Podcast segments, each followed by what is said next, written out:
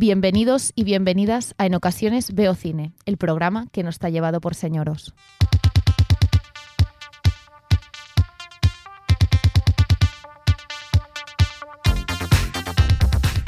Buenos días, buenas tardes, buenas noches. Esto es una semana más de En ocasiones veo cine y hoy nos acompaña Nadia, Hola. Paula, Buenos días. Enric I'm the vengeance. y Bueno, Da- Dani en los eh, cacharros estos las como casetas que suben Sí. y bajan, el exacto. volumenito y tal. Hoy vamos a hablar de Batman. Our accounting friends at Wayne Enterprises are coming for breakfast. Here. Why? Because I couldn't get you to go there. I haven't got time for this. It's getting serious, Bruce. If this continues, it won't be long before you've nothing I left. don't care about that.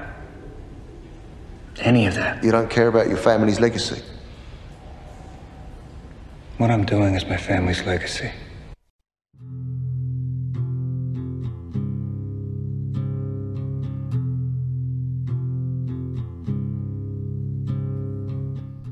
Bueno, esto es un cacho de eh, la peli de Batman de 2022 dirigida por Matt Reeves o el Joker 2.0. ¿Quién? ¿Matt Reeves o, o Batman? La peli de Batman. Paula, No, es que empezamos mal. Mal, empezamos mal. ¿Qué quieres decir el Joker 2.0? la intensidad psicológica, pero mal. No. O sea, a mí me gustó la peli. Aquí hay dos bandos en el programa de hoy. Es Paula, que le pones cualquier cosa de Robert Pattinson, le pones un vídeo de Robert Pattinson cocinándose un huevo frito y le parece 10 de 10. Inciso. Luego, Inciso. Nadia y Dani, que están hasta los cojones de esta película, y Enrique no sé qué posicionamiento tiene. Es que yo salí del cine y me quedé igual. Dije, bueno. Indiferencia. No, igual no, con 5 euros menos en la Ah, cartera. bueno, sí, eso es verdad. Por eso, es que claro. ¿Y tú de qué parte estás, Patri? Venga, yo valiente. yo eh, me da igual. O sea, conforme pasan los días pienso, bueno, un poquito peor. Al Pero le principio puse te cuatro gustó, ¿eh? estrellas en Letterboxd, eh, creo. Yo le puse 5. Sí, sí. Hombre, a ver, es que tú también estás un poco biased, eh, yo creo. A ver, he de decir que que sea Robert Pattinson influye probablemente. Ahora, la película en sí, independientemente de Robert Pattinson, es, es que es la hostia. O sea, es una construcción del personaje buenísima, pero buenísima, que creo que no ha conseguido ninguna otra película de Batman introducir así al personaje. O sea, lo siento, pero Christopher Nolan en Batman Begins lo hace de una forma muy, muy, muy aburrida. Perdón, estoy un poco afónica. Lo hace de una forma muy aburrida. Yo es que llevaba tres cuartos de hora de película de Christopher Nolan y dije, no, no me hace falta ver toda la lucha con los samuráis. Es mucho mejor ya introducirte a I'm Vengeance. Ya está, es que no necesitas nada más. Claro, pero no necesitas nada más porque ya sabes quién es Batman. Quiero decir, a lo mejor Christopher Nolan i- tuvo que introducir un poquito más el personaje porque en ese momento no tenía la fama que tiene ahora. Antes de, Literalmente no. antes de o sea, Christopher Nolan sí. tenemos las películas de Tim Sí. Burton, las del George Clooney, que no sé cómo se llama el director. También tenemos las de la de los 60.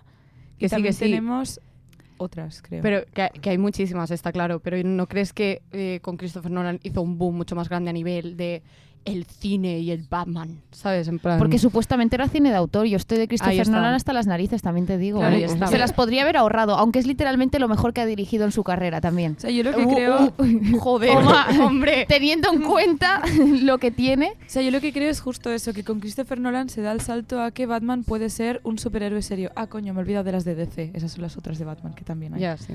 Em, pero no sé, o sea, yo comparo y la- a nivel introducción de personaje, de cómo lo conocemos, ya no es, o sea, no es la crítica de Gotham en sí, que también me parece que es la película que mejor representa la oscuridad que hay en Gotham, porque siempre Gotham se vende como la ciudad del crimen, la ciudad oscura. Yo estoy con Paula ahí. La o ciudad inc- Oscura la peli incorruptible. es. es muy- Woody, creo que es la que mejor representa la oscuridad que tiene Gotham y la demasi- o sea, la insalvabilidad. O sea, en todas las películas lo que pasa es que Gotham está como al borde de mm, caer por su propio peso, por los índices de criminalidad, etcétera. ¿Qué pasa? Lo siento, yo no lo veo así en las otras películas. O sea, tampoco me parece que haya una violencia tan clara ni una decadencia de Gotham tan evidente. Yo respecto a esto quiero decir que em, sí que es verdad que mm, se refleja mucho más la oscuridad de Gotham en esta película, pero también siento que mm, no se siente como una ciudad real. Pero es que En tampoco plan- pretende serlo. Claro, ya, no pero- creo que Gotham nunca haya pretendido ser un Boston 2.0, No, ¿sabes? ya, pero a lo que me refiero es que yo, o sea, creo que no llegaba a empatizar del todo como con la criminalidad y, y lo mal que lo debe estar pasando la gente de Gotham, porque eh, es eso, sentía que no era como una ciudad real donde hubiese gente real viviendo a ver, evidentemente no es real porque es ficción, pero eh, me refiero a que lo sentía como todo de demasiado fantasía. Entonces como que no llegaba a empatizar como con, con el rollo este de pobres ciudadanos que lo están pasando muy mal, ¿sabes? Pero yo creo que este es el problema principal con las películas de superhéroes, que quizás no acabamos de ser nosotros el público al que van destinados. Quiero decir, yo casi nunca consigo empatizar con una peli de superhéroes porque ya el superhéroe como tal no es alguien con quien voy a empatizar. Entonces, por mucho que me pongan una ciudad súper realista y unas escaleras majísimas del Joker bajando y bailando, yo ahí no voy a empatizar y me va a dar igual lo mal que lo esté pasando la gente, porque de repente me, apetece, me aparece un tío mazao con los ojos pintados de negro. Entonces, no vas a empatizar con eso, es imposible. Y yo creo que es el principal problema de las pelis de, de superhéroes, porque no es como un James Bond que te lo ponen ahí en Sicilia y dices, bueno, pues más o menos estoy empatizando con este señor al que le acaban de romper el garito en el que trabaja, pero ya está. ¿Tú Claro. sabes lo de haters que te estás ganando ahora mismo? Literal. Me da igual, es que me da gente que sí. igual. Es Patri, que, nuestra amistad todos- está bajando varios puntos. bueno, no pasa res. Los millones de personas que han, han llorado viendo a, a- a Iron Man morir. Literal. Bueno, pues igual tus prioridades en la vida son otras. Es que yo he de decir que a mí me pasaba que, por ejemplo, en la escena esta cuando se están persiguiendo con los coches y hay explosiones y hay uh, todo esto, Es yo, buenísima. o sea, yo pensaba en la Está en muy la- bien grabada, Sí, ¿eh? es- Está es- es guapísima. Es espectacular Sí, la hombre. Con el pingüino. Que o sea, sí, que yo, que no soy de pelis de acción, ¿eh? Ojo. Yo, es que no sé, yo me acuerdo que estaba con una tensión en el cuerpo que digo, es que me levanto ahora mismo y chillo. Porque te lo Pues, juro. Yo lo sentí diferente esto. Yo tenía que decir que las escenas de acción en esta peli me parecen como un poco que las han puesto porque, vale, es una peli de superhéroes, tiene Porque que haber toca. acción, sí. No sé. Porque esta persecución, eh, hay un momento en que no sé qué hace el pingüino, pero que sale como explosiones delante del coche de Batman y dices, vale, no, hay, no puede hacer nada. De repente Batman decide acelerar a tope Aparece. y casualmente aparece un camión por el que puede saltar por encima. Pero porque No sé. Es una. Es que, a ver, quiero. para es una peli que es para ir a disfrutar. Es que yo no entiendo la crítica, quiero decir. No, ¿En qué yo momento? Lo que quiero aclarar es que no sé por qué estamos obcecados en que una película tiene que ser real para que empaticemos con ella. No, no, no, No, no, real yo no, no digo pero- que sea real. Yo simplemente no empatizo nunca con superhéroes, pero Claro. nunca, nunca. Claro, pero quiero decirte, evidentemente partimos de la base de que es una película de acción y obviamente tiene pues su parte de ciencia ficción. Pero quiero decir, yo no empatizo, Entonces- pero me meto dentro de la peli. Por eso le casqué cuatro estrellas en Letterboxd. Si no hubiera dicho, "Mm, una estrella, esto es una mierda. Pero luego sales de lo bestia que ha sido la peli y es muy ridícula. O sea, yo me acuerdo que teníamos a un grupo de chicas detrás que luego estuvieron comentando en plan meme toda la peli. Y claro, es que hay escenas que realmente son ridículas. Por ejemplo, cuando está todo, están en la comisaría y todos los policías le quieren quitar la máscara, de golpe se abre el plano y hay como Hmm. 200 policías. Pero porque es que es el formato. Que sí, que sí, pero final- que tú viendo la peli te parece un 10, luego sales de la peli y dices, esto es un poco cutre. No. Hombre, y la, la conversación con el Y pingüino. Paula, cuando- no. no. La conversación con el pingüino antes de la persecución y todo este rollo, cuando le dicen lo de el roatalada y todo este. Yo, sinceramente, yo ahí me descojoné. O sea, Sí. yo Lo de a ver, URL, Claro. Lo de URL a mí me pareció un poco lol. Pero.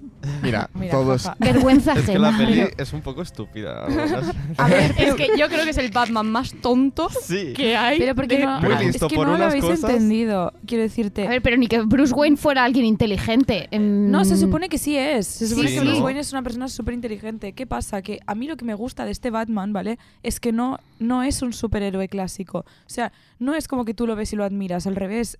Batman es temido en la ciudad. Se supone que los Batman son temidos en todas las películas. No es como un Spider-Man o, no sé, un Superman que todo el mundo espera que aparezca. Al revés, Batman da miedo, está entre las sombras acechando. La propia población le tiene miedo. Entonces, creo que es donde se consigue, o sea, es la primera película donde se consigue esto, que realmente puedas sentir la oscuridad del Batman. Entonces, Hombre, pero Nadie te tanta dice- oscuridad que no ves la peli, ni siquiera. Mira, esto es una soplapo esto es una soplapollez lo que estáis diciendo, porque quiere decir, ¿desde cuándo las pelis de superhéroes están pensadas para que las mires en un portátil? Son para ir a ver al cine. Vale, bueno. Entonces tú Dios. las ves y son unos planos súper amplios que si esto lo ves en un móvil no se disfruta. Pero- se disfruta con un Dolby Surround. Pero ya no Hombre, que no. súper amplios, no sé qué. Es que es- yo incluso estando en el cine había planos que estaban tan oscuros que ni se veía. En plan, estando Pues en le el cine. subes el brillo a tus gafas. Es que no pasa nada. Yo lo vi todo perfectamente. Pues no yo me, qué sé. No me quiero imaginar cómo será The Batman 2. Ya, tío. Con el Joker aún más oscuro. Por cierto, ¿sabéis quién es el nuevo Joker? sí lo sé. Es que ¿qué no sé cómo se llama el actor. Em, Em, no sé si lo habéis visto. apuntado. Es para los oyentes, los que hayáis visto Eternals. Es el que hace de. el que puede controlar la mente de las personas. Yo quería Barry- que fuera William Dafoe. Es el, el- el- El, que, el preferido, el que todo el mundo quería. Pero es que Ya. ya, ya hace del duende en Spider-Man. Da igual, da igual. La oferta que más pague. Si paga más DC, Pero pues que no paga es más por eso, DC. es porque cuando yo creo que cuando tienes un papel tan icónico es como si ahora vieses a Iron Man en DC. No tendrías, en plan, es como, ¿qué hace aquí? ¿Sabes? O sea, no es lo mismo que ver al Jared Leto, ¿sabes? Moverse de un Pues lado al otro. Tampoco cosa- es que tenga mucha lógica ¿eh? este tipo de películas. es que hay muchos personajes que se han cruzado de un, de un Pero no a son tan otro. icónicos como el duende, por favor. bueno. a ver, es que quiero dejar claro por si nadie lo ha notado todavía, ¿vale? Que yo soy muy fan del mundo de los superhéroes. Pero tú eres de DC o de Marvel. Es que yo tengo aquí un conflicto de intereses, ¿de acuerdo? La A Zoe las- Kravitz es el conflicto de intereses. No, luego entramos a hablar de Catwoman. A ver, ¿qué pasa? Que DC hace películas que son como que intentan ser más profundas. No digo que lo sean, pero intenta ser más cine serio. En cambio Marvel directamente es más como, no sé, ¿sabes aquello de que no sabes si te apetece una hamburguesa del burger o una hamburguesa de verdad buena? Pues Marvel ya te lo Una de vende como verdad una buena, yo no lo entiendo esta, no entiendo. ¿Qué debate que acabas de plantear? Lo que digo que es que son el mismo tipo de película, pero tú con Marvel ya te esperas que vas a enjoy como comida rápida. En cambio, DC te lo intenta plantar como si fuese Como si fuera un Goico. plato de restaurante. Goico, Ya. joder, es tampoco que- nos hemos ido muy lejos, ¿eh? Claro, porque, porque Ya, no hay ya, que irse ya. muy lejos con DC tampoco. Claro, es que el problema yo creo que está justo ahí. El problema de DC bueno, al menos lo que a mí me parece el problema. Pero es que no es un problema. O sea, quiero decirte, al final es una forma de plantear las películas que no, no tiene por qué ser... O sea, Marvel tiene una visión del cine muy icónica. O sea, es cine Marvel, que es comedia y etcétera, pero también porque está Es pensando cine para, para un público más niños, infantil. para niños. Gracias. Si lo ha de ver un Crypto Bro, mejor que mire una peli de DC. y se sienta incomprendido por la vida. Mejor que una peli de juguetes. En plan, es que no nos olvidemos que Marvel es de Disney. Sí, bueno. Pero es que... eh, sí, bueno. ahí- No, No, pero, pero que, es que ahí está la cosa, que Marvel sabe lo que tiene y sabe con lo que juega y se y DC también. Es que DC Pero también. porque Marvel DC también tiene una cosa que DC considero mm, que tampoco, que no tiene tanto. O sea, Marvel tiene mm, personajes que son icónicos, pero a nivel reparto. O sea, tú sabes quién es Robert Downey Jr. Ahora, el Jason Momoa, bueno, sí, es icónico, el Aquaman, ¿sabes? Pero hasta cierto punto, no es un Robert Downey Jr. Pero ¿no crees que eso mm, es por la cantidad de pelis que hay de cada, de cada uno? O sea, es decir, eh, de Iron Man, Iron Man ha aparecido en mm, no sé cuántas pelis, pero siete por lo menos. O sea, Claro, pero la iconicidad del actor, o sea, Chris Hemsworth antes de ser Thor ya era Chris Hemsworth. O Claro. no sé si me explico. Mm, Tom Holland, bueno, no sé, es como que le dan como toda una imagen al actor, ¿vale? Que DC no tiene. Entonces, me perdí un poco el hilo de. Pero es que también te digo que, a ver, al final Marvel tiene un universo construido que no tiene DC. O sea, DC ha ido dando saltos de películas mm, sueltas a películas Claro. sueltas hasta que dijo, hostia, mira qué bien le está funcionando a Marvel esto, vamos a hacer nuestro propio universo. claro. Y, mm, entonces apareció The Justice League. claro, que- y que, que es no un funciona. poco caos todo junto. Mira, ¿ves? Es que Justice League. El, el- tonto del, del, del Zack Snyder. es que no la he visto. Es que es la, representación de. DC. Es un tío que, que, que quiere llegar. O sea, que se piensa que puede hacer algo súper tremendo. Eh, acepta lo que tienes. Quiero decir, Hmm. no te flipes. Ya está. No pongas cuatro tesis y blanco y Pero es negro. que como- no veo el problema a intentar plantear de forma seria. Pero no es eso. Es que no es eso. Es porque como si me dices que Star Wars intenta ir de serio cuando en verdad son tíos haciendo bailes con espadas.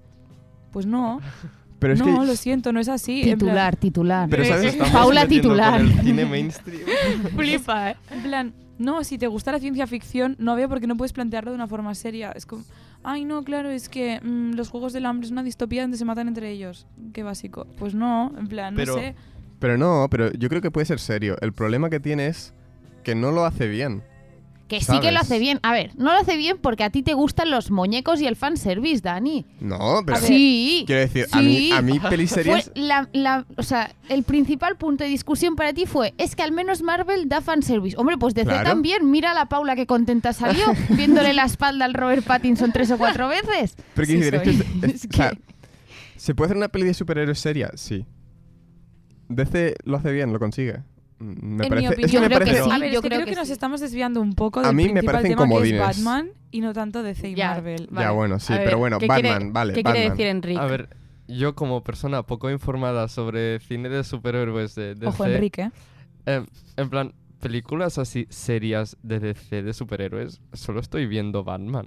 Y el Joker, que no es un superhéroe, pero en plan... Bueno, Justice League también Mm. va en plan Porque de somos Sha- súper serios, ¿no? Shazam es, es un superhéroe serio. Ya. Pero porque Aquaman. es diferente. No, también bueno, tiene- da igual. Porque sí, o sea, lo que queremos decir es que, por ejemplo, Wonder Woman está planteado con una. O sea, se intenta que Wonder Woman tenga un desarrollo de personaje mucho más trabajado que no la Capitana Marvel, por ejemplo. Que no sé si me explico. O sea, al final, que intentan crear un icono y no tanto escenas de comedia. En, o sea, no sé.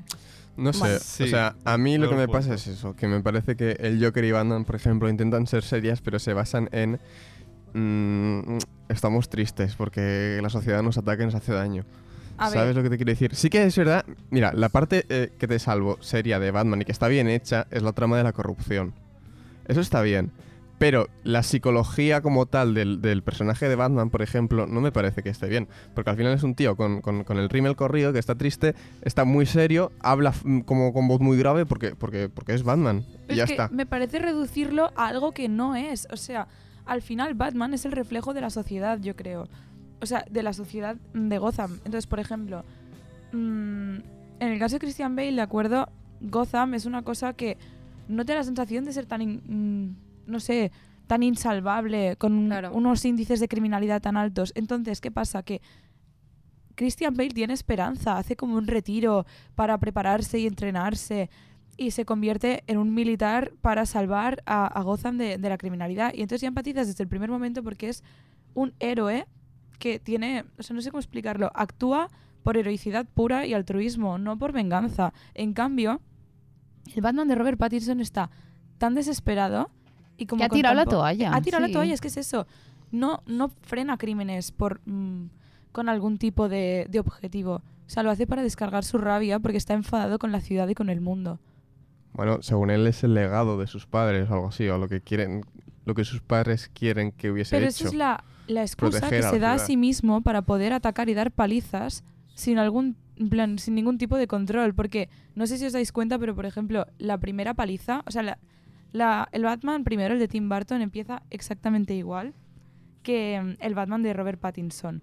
Empiezan los dos con mm, la ciudad, que se ven así como mm, planos mostrándote un poco cómo está Gotham, y entonces va a haber un crimen, y entonces empezamos a ver las sombras.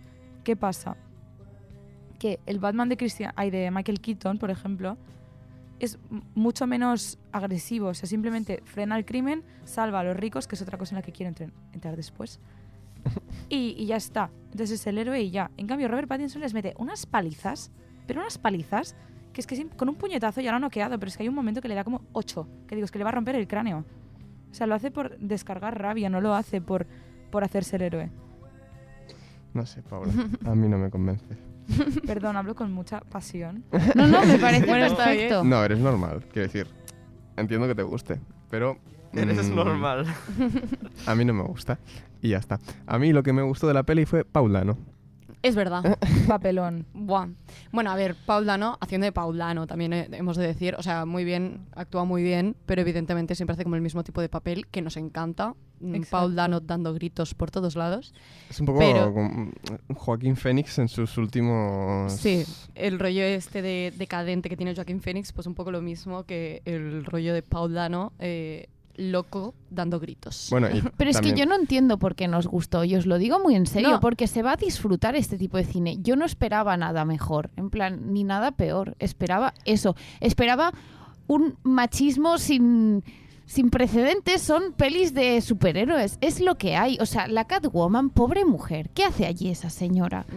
Que no tiene ningún tipo de, Relación de química sexual con el señor Eh, Bruce yo ahí Wayne. O sea, pensaba no, que era lesbiana al principio. coño, Claro. que está Eh, liadísima con la rusa. Sí, es que no está me digas. clarísimo. Pero es que después O sea, cuando yo- veo que se besa con Batman digo, un momento, Claro, aquí es que hay algo que no, no. Es que el besete no viene, no viene a cuento Hombre. Claro, eh, yo en el momento cuando estaba Batman viendo la conversación, está que, bueno, cuando está como en el piso, que los estaba como observando y tal, Sí. yo pensaba que se iban a dar un beso. En plan, Sí. es que se veía claramente que ahí había La, química. la rusa y la Eh, Kravitz. eh, hombre, efectivamente. hombre, no, hombre, Pero no. luego, cuando están esos dos ahí en el tejado, no sé qué coño están haciendo y están en el beso, dices tú, pues no. Aquí es- sí que No. me lo esperaba. ¿Ves? En plan, es que no. no sé. Mira, me ha sorprendido. Mm. Bueno, realmente era de esperar. ¿Has visto? Factor sorpresa, que no hubiera química sexual entre ellos. Tienen más química sexual en las ruedas de prensa que en la peli. literalmente, literalmente. Pero a ver, también porque Robert Pattinson es es, que- un palo en la Es que peli. es lo que, que- lo que, a lo Sí, que está- quería llegar. es O sea, súper no es que no asexual. haya química, Ya. Es que creo que él es tan introvertido y está tan encerrado a sí mismo y tiene tantos issues y está tan trastornado que no se abre a nada. Y ella, Pero bien es- que le ronea, ¿eh? Hombre, Que le ronea, que le hombre, no. Obviamente, pero quiero decir, ella es como tan abierta, es todo lo contrario. Entonces yo creo que al final ella no es tanto la pareja, o sea, el objetivo de ella no es como que sea la pareja, sino todo lo que le aporta al personaje. O sea, ella consigue que él se abra mucho más, que salga de la casa, darle la vuelta un poco a la visión de mm, Gotham está mal porque...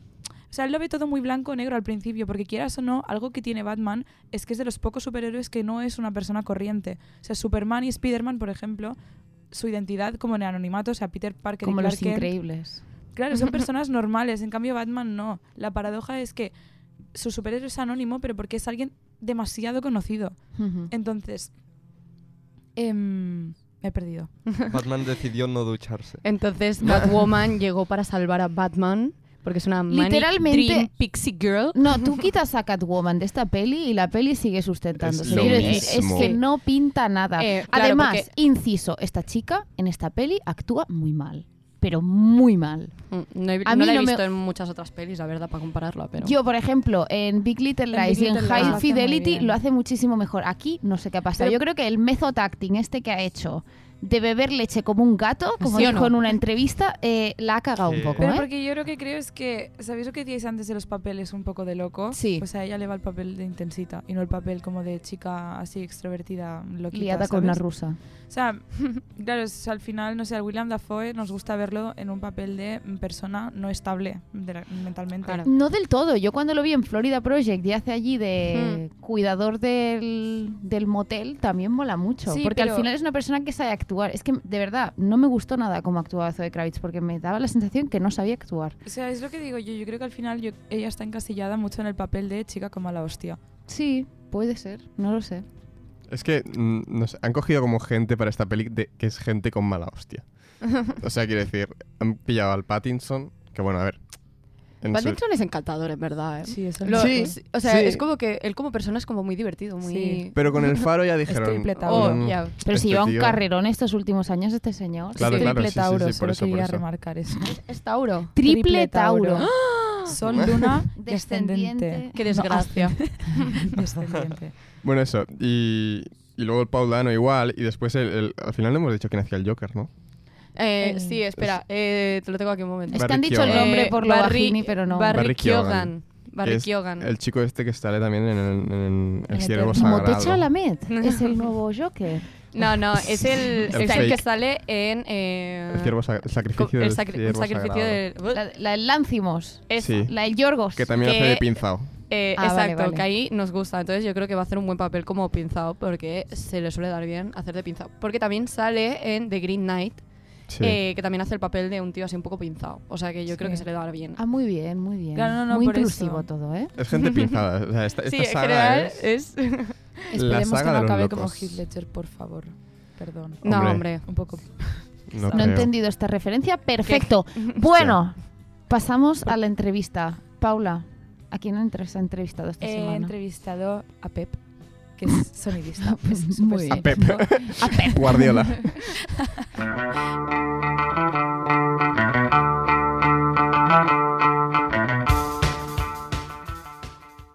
Proceso creativo sigues a la hora de construir una atmósfera? ¿Y qué relación tiene el director? O sea, ¿quién toma las decisiones creativas a la hora de crear la atmósfera em, de sonido? Vale, am, yo me dedico al, sonido directo, con lo cual mm, te explicaré un poco lo que es el sonido directo, porque o sea, no, creamos la atmósfera, la, la atmósfera nos viene dada por, por el espacio, la localización, y entonces lo que nosotros ah, nos dedicamos es a captar las voces y, las voces y el ambiente que hay ah, para que se pueda aprovechar después. O sea, no creamos la atmósfera, sino que nos aprovechamos de la que hay allí. Por ejemplo, podríamos estar en medio de un, campo y dependiendo de la situación que, que se esté rodando en ese momento puede ser algo muy bucólico o puede ser algo muy terrible. Pero eso mm, lo que nosotros hacemos es, es capturar las voces, entonces las, las, voces de actores y actrices pues eh, van a connotar uh, si eso es uh, un espacio bonito o, o, que en ese espacio bonito se está produciendo algo terrible. Um, nosotros, claro, eh, lo que hacemos es, capturar las voces en directo para que no se tengan que doblar. Entonces, la situación en que un actor o actriz está ahí, pues por ejemplo, en ese mismo prado, serán siempre diferentes a las que se puedan reproducir en un estudio acondicionado, con, con aire acondicionado en el caso de que eh, el personaje esté pasando calor o frío. Entonces, uh, las voces cambian en, las situaciones reales en las que están. Entonces, uh, el proceso creativo, nosotros um, depende del de director o directora.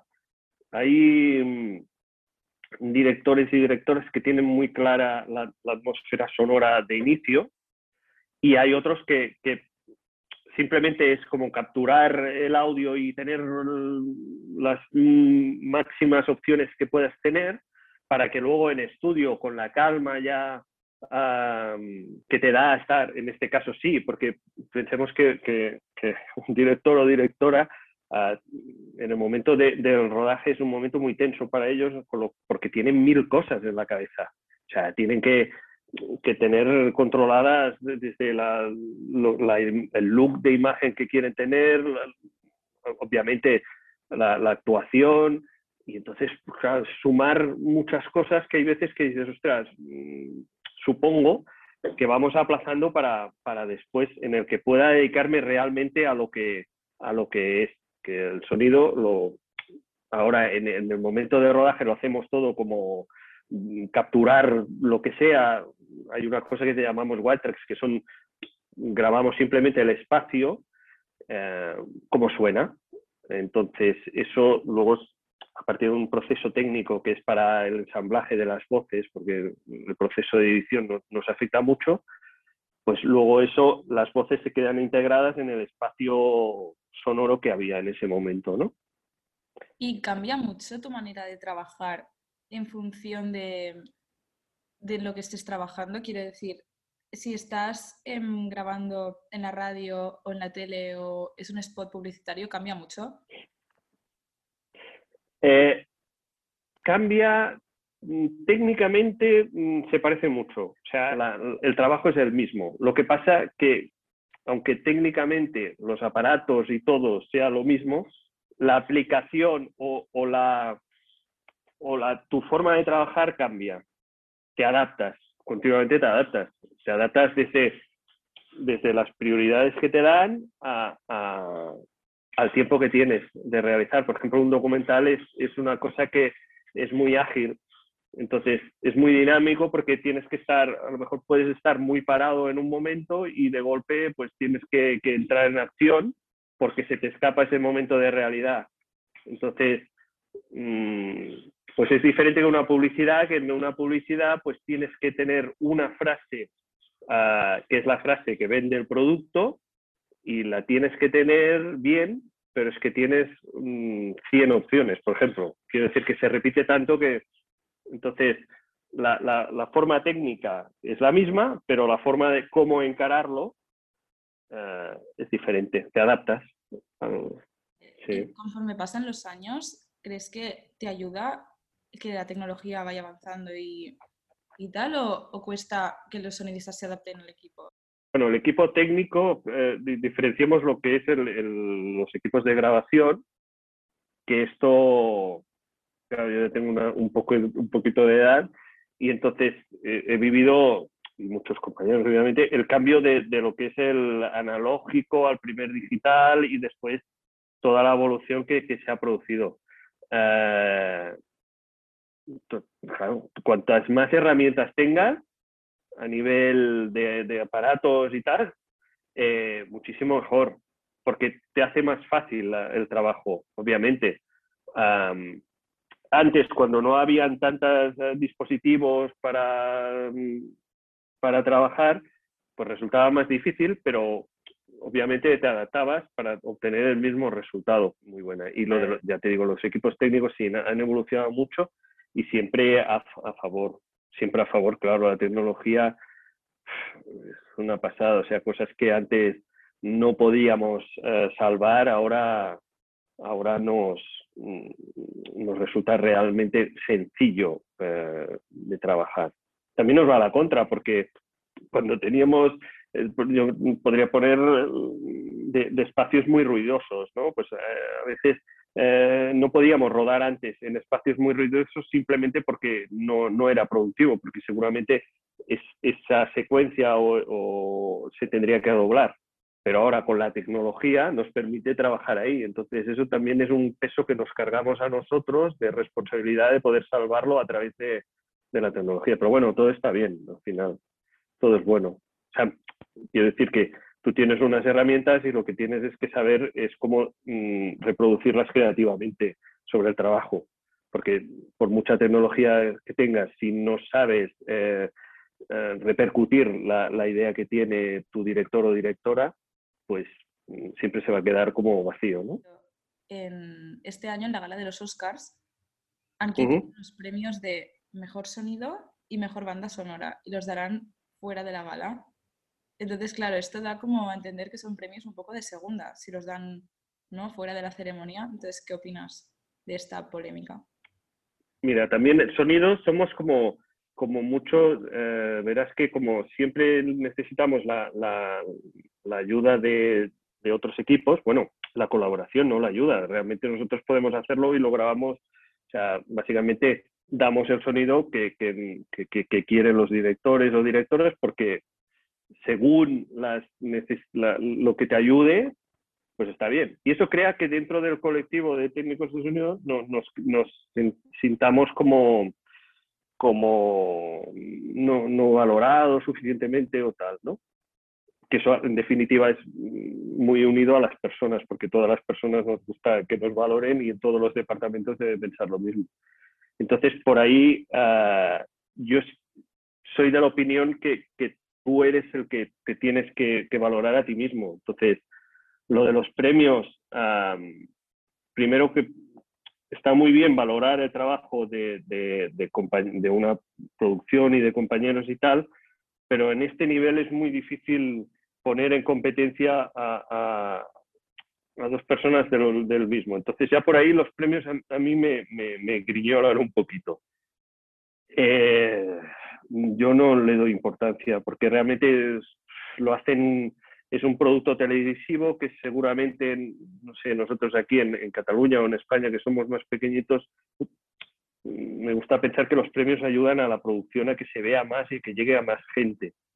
Eh, entonces, supongo que esto lo tiene que dar una gala más ágil, más dinámica y más de aquello. No creo que, quiero decir que tú eres la, persona que te tienes que sentir menospreciada o no. Y no, creo que, sea el caso. O sea, si luego cuando en la siguiente trabajo me, ofrecieran cobrar menos, sí que me sentiría menospreciado, pero por unos premios, no sé. Y entiendo que es por la dinámica y tal y cual, y que no quieren, no quieren ofender directamente a esas personas.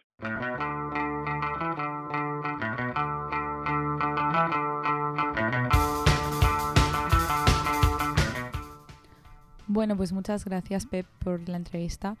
Em, quería hacer otra, bueno, no sé, agradecerte la reflexión que has hecho al final sobre las categorías que han quitado de los Oscars. Al final, es verdad, tienes razón, no creo que sea tanto un premio lo que da mérito o reconoce un buen trabajo, sino que la gala en sí o las ceremonias son una- un evento publicitario para que la gente consuma más cine. Al final lo que queremos es salvar un poco el cine. Hmm. Y sí, bueno, si recortar categorías hace que más gente vea la gala y más gente se interese en ver los Oscars, pues mira, mejor Eso que que nos mejor. llevamos. Sabe un poco Beneficio mal. colectivo. Sabe mal porque, bueno, pues al final las películas, pues el ambiente sonoro es muy importante, pero precisamente en Batman la banda sonora es mm, espectacular. Sí, y Mm. sí que decir que Te creo de decir que yo me empecé a reír cuando empezó a sonar Nirvana. ¿eh? Something in the way. Es que A mí me parece increíble la banda sonora de Batman. Ya, bast- o sea, dejando de lado la canción de Nirvana, sino como el, el leitmotiv de Batman me Sí, parece sí, buenísimo. el leitmotiv está muy guay. Pero te he de decir que lo de Nirvana no lo entendí. Pensé, esta gente no se lo ha tomado en serio. Porque es que basaron el personaje de Batman en Kurt Cobain. Era lo Esto que no a sé si lo a sabíais. Sí. En plan, eh, Matt Reeves dijo, voy a hacer no Batman gusta, basándome. Ah, ahora ya no en te gusta, Kurt ¿eh? Cobain. Entonces por eso puso Kurt Cobain. Ya no te parece tan buena. ¿Esto es en serio? Hombre. Bueno, Ah, bueno. puede ser. Yo lo único que leí que me hizo gracia es que eh, a este señor no hay manera de mazarlo. Al quién? Pattinson. Sí, ¿Cómo que su que? Es que es un entrenador... Sí, que su entrenador personal para la peli dijo que lo que habían hecho tendría que haberlo dejado armario cuadrado de puerta y discoteca. Pero a ver, Y está tampoco- mazado, pero tampoco tanto. Claro, pero que es Igual. eso, que en esta peli no Da igual. Paula, da sí, igual. por Dios, con los cuatro kilos de armadura que lleva encima, no necesita más. ¿Para Ya. qué queremos Es más relleno músculo? de papel. No Ya, la pasa verdad nada. que- A ver, yo quería decir una cosa de Batman que me parece muy interesante, que antes no he comentado, que es que Batman no es un Robin Hood. O sea, no es un pobre ayudando a los pobres, es un rico ayudando a restablecer el orden, pero de una manera un poco Clasista. Exacto. O sea, si te fijas, no solo en la de Pattinson, sino en todas las pelis de Batman, es como que los pobres siempre son los que cometen los crímenes. Por ejemplo, en la de Tim Burton empieza la película con un mendigo que se está muriendo de hambre, literalmente tiene llagas en la cara. Y eres el malo. Y no los... ¿Sabes? O sea, al final es una ciudad tan destruida porque hay muchísima diferencia de clase. Entonces, Batman siempre tiene una perspectiva muy clasista de lo que es el crimen. Y las Zoe Kravitz, para mí, que antes hemos dicho que no aporta nada al personaje, bueno, lo que aporta un poco es la realidad de clase, de que él le dice a ella y la juzga, bueno, sí, es que tu madre mm, acabó de camarera en el club este nocturno mafioso porque ella quiso, ella escogió el mal camino. Y la Zoe Kravitz le dice, oye, no te equivoques, como se nota que eres un niño bien, ¿sabes? Sí. Que hay Sí, mucha gente que no tiene esta lección.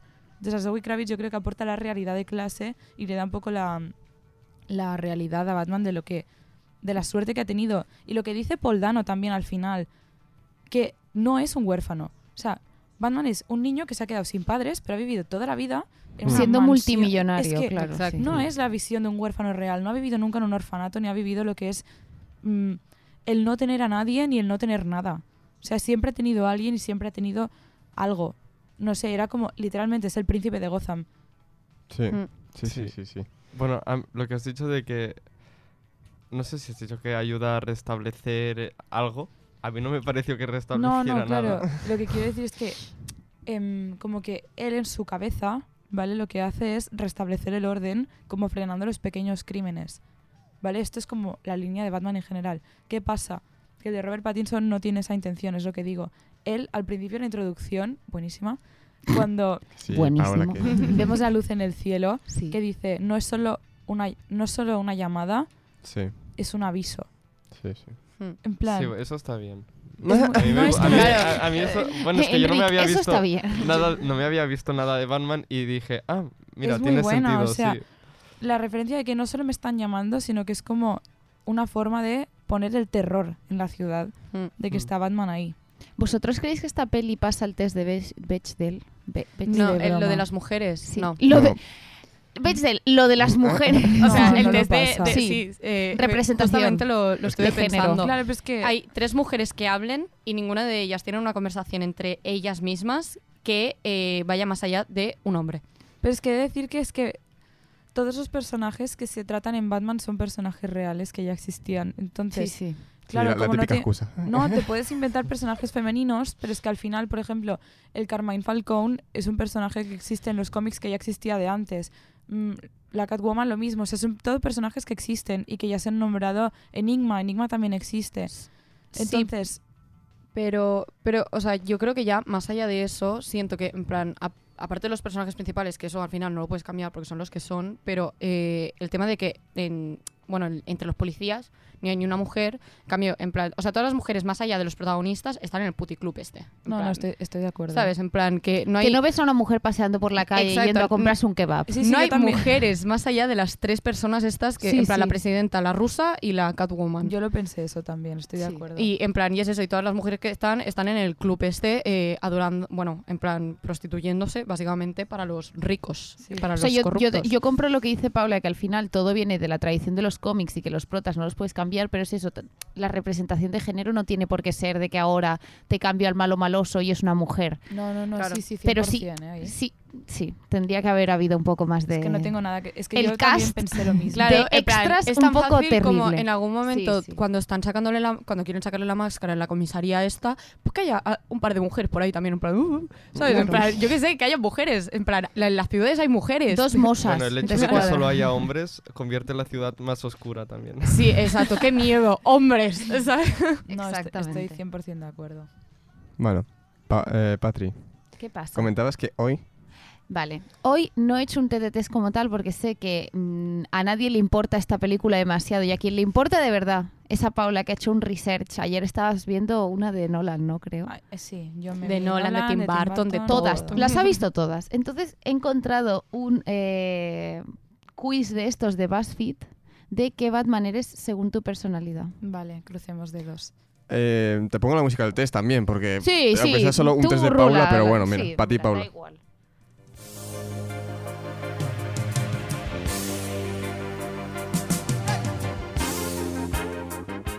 Entonces, no sé cómo hacer esto. Si haceros una pregunta a cada uno, porque hay de distintos superhéroes, o solo a Paula. Yo se lo haría solo a Paula. Y Solo a antes, Paula. antes de empezar, le diría, Paula, ¿tú quién crees o quién quieres Exacto, Paula. ¿Quién quieres que te toque? Yo quiero que no me toque George Clooney, por favor. Vale. Eh, escoge un Superman. Christopher Reeve, Tom Welling, Brandon Ruth o Henry Cavill. Henry Cavill. Muy bien. O sea, es que lo peor es que se los va a saber todos. Yo de esta gente, Ya, ni idea. Eh, una prioridad, la justicia, la familia, el dinero o el romance. El, el romance va. Oh. Perdón. Vale, escoge una peli de DC. Wonder Woman, eh, El Escuadrón Suicida, Zack Snyder, Justice League, ¿eh? Birds of Prey. No, Suicide Squad. Muy bien. Eh, escoge una palabra que te describa lo mejor posible.